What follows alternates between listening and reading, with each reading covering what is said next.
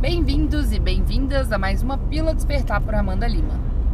E para quem não me conhece, eu sou Teta Hiller e taróloga e criadora da página Mãe Terra Tarô. E hoje eu vim discutir aqui com vocês dois assuntos que estão muito relacionados, tá? O primeiro é a romantização da vida alheia. Ah, geralmente a gente tem uma sensação, uma expectativa de que as pessoas estão melhor que a gente, né? E principalmente com essa atualidade, essas questões de internet, né? Por a gente ter tantos meios de mostrar a parte boa da nossa vida para os outros, né? Pelos aplicativos, pelas redes sociais e por aí vai.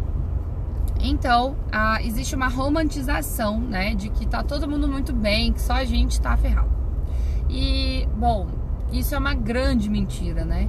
A realidade é que tá todo mundo aí lidando com seus problemas emocionais e é, exaltando o que há de bom na vida para tentar reforçar e continuar no processo, tá? É, existem pessoas que lidam com isso de forma mais leve existem pessoas que não lidam com isso, que vivem em fuga e existem também pessoas que ah, se afundam nisso e se perdem, tá? É, mas a realidade é que todos nós, todos nós, sem exceção, estamos lidando com os nossos demônios, estamos lidando com os nossos medos, estamos lidando com o nosso caos. Em níveis diferentes, claro, intensidade diferente, claro, mas definitivamente estamos todos no mesmo, na mesma situação, né? Até porque é, isso é o que a gente veio fazer nesse plano material, né, gente? Que é lidar com a nossa evolução e a principal forma de evolução aqui nesse plano é através do sofrimento. Né? Infelizmente é, é assim que funciona o resgate kármico, né? Para a maior parte das pessoas. Existem pessoas que começam a se ressignificar e a entender o que precisam mudar antes da vida gerar uma dor para aquilo e, e daí conseguem mudar na, de forma mais leve. Mas está todo mundo lidando com isso o tempo inteiro. E as pessoas que estão é, mais estáveis emocionalmente são aquelas pessoas que já entenderam que isso é, é não é opcional, isso faz parte do processo e que a gente a gente que lute para lidar com isso, né? E aí tem várias formas de lutar e tal. Óbvio, é, do meu ponto de vista e das pessoas que eu conheço, acompanhamento psicológico é parte essencial disso, tá? É parte essencial, porque apesar que a gente consiga, né, fazer muitas coisas, muitas coisas sozinho por conta própria, quando a gente tem o acompanhamento de um psicólogo, né, um amparador ali nesse processo, ele consegue trazer perspectivas, ferramentas, exercícios, coisas que vão facilitar o processo e que vão nos ajudar a exercitar esse lado em nós, tá? Então eu acho é, importante e essencial para o processo o apoio, tá? É, e outra coisa que eu vou falar com vocês é sobre esse processo de cura, né?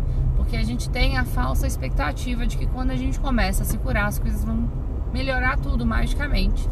E não é assim que, que acontece, né? É um processo, é um processo de escolhas diárias, de posicionamento diário, de cuidado diário.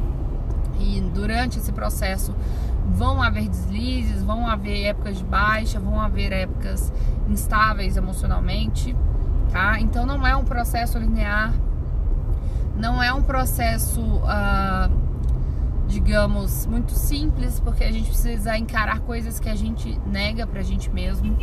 É, a gente precisa olhar para as nossas frustrações, para aquilo, como aquilo pesa e impacta a nossa vida. E a gente precisa parar de romantizar as coisas, sabe?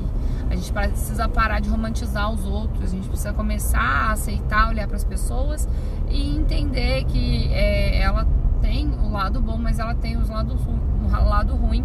E assim como você tem, e as facilidades e as dificuldades, assim como você tem. E a partir desse lugar a gente consegue construir relações, seja qualquer tipo de relação, de forma mais saudável, tá?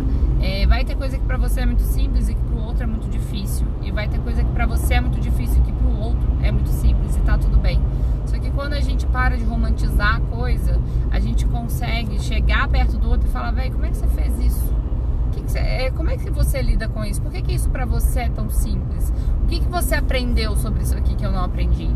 E assim a gente vai criando rede de apoio, a gente vai criando pessoas com quem a gente pode contar, pessoas com quem a gente pode é, dividir E às vezes podem até ser pessoas assim que não, é, não inspirem tanto a gente, mas que podem entrar na nossa vida só para mostrar um determinado ponto.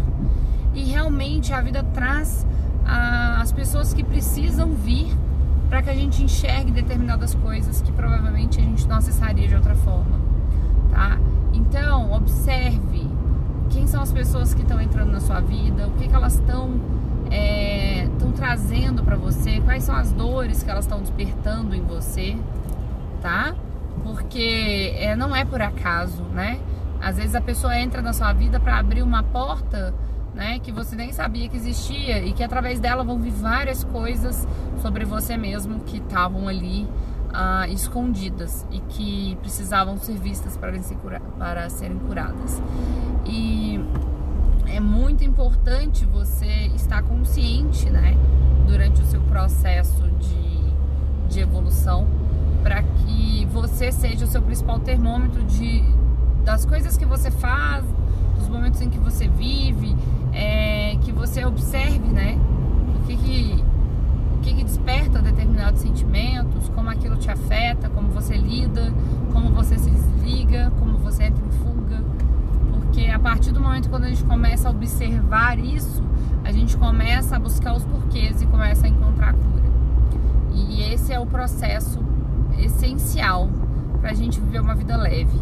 Falando assim, pode parecer tudo muito denso, tudo muito pesado, mas eu garanto para vocês que é bem mais leve do que permanecer na dor, permanecer na negação, permanecer no sofrimento e sabe? E na infelicidade. Então, pode ser assustador ouvir tudo isso dessa forma, mas talvez seja exatamente o que você precisa hoje.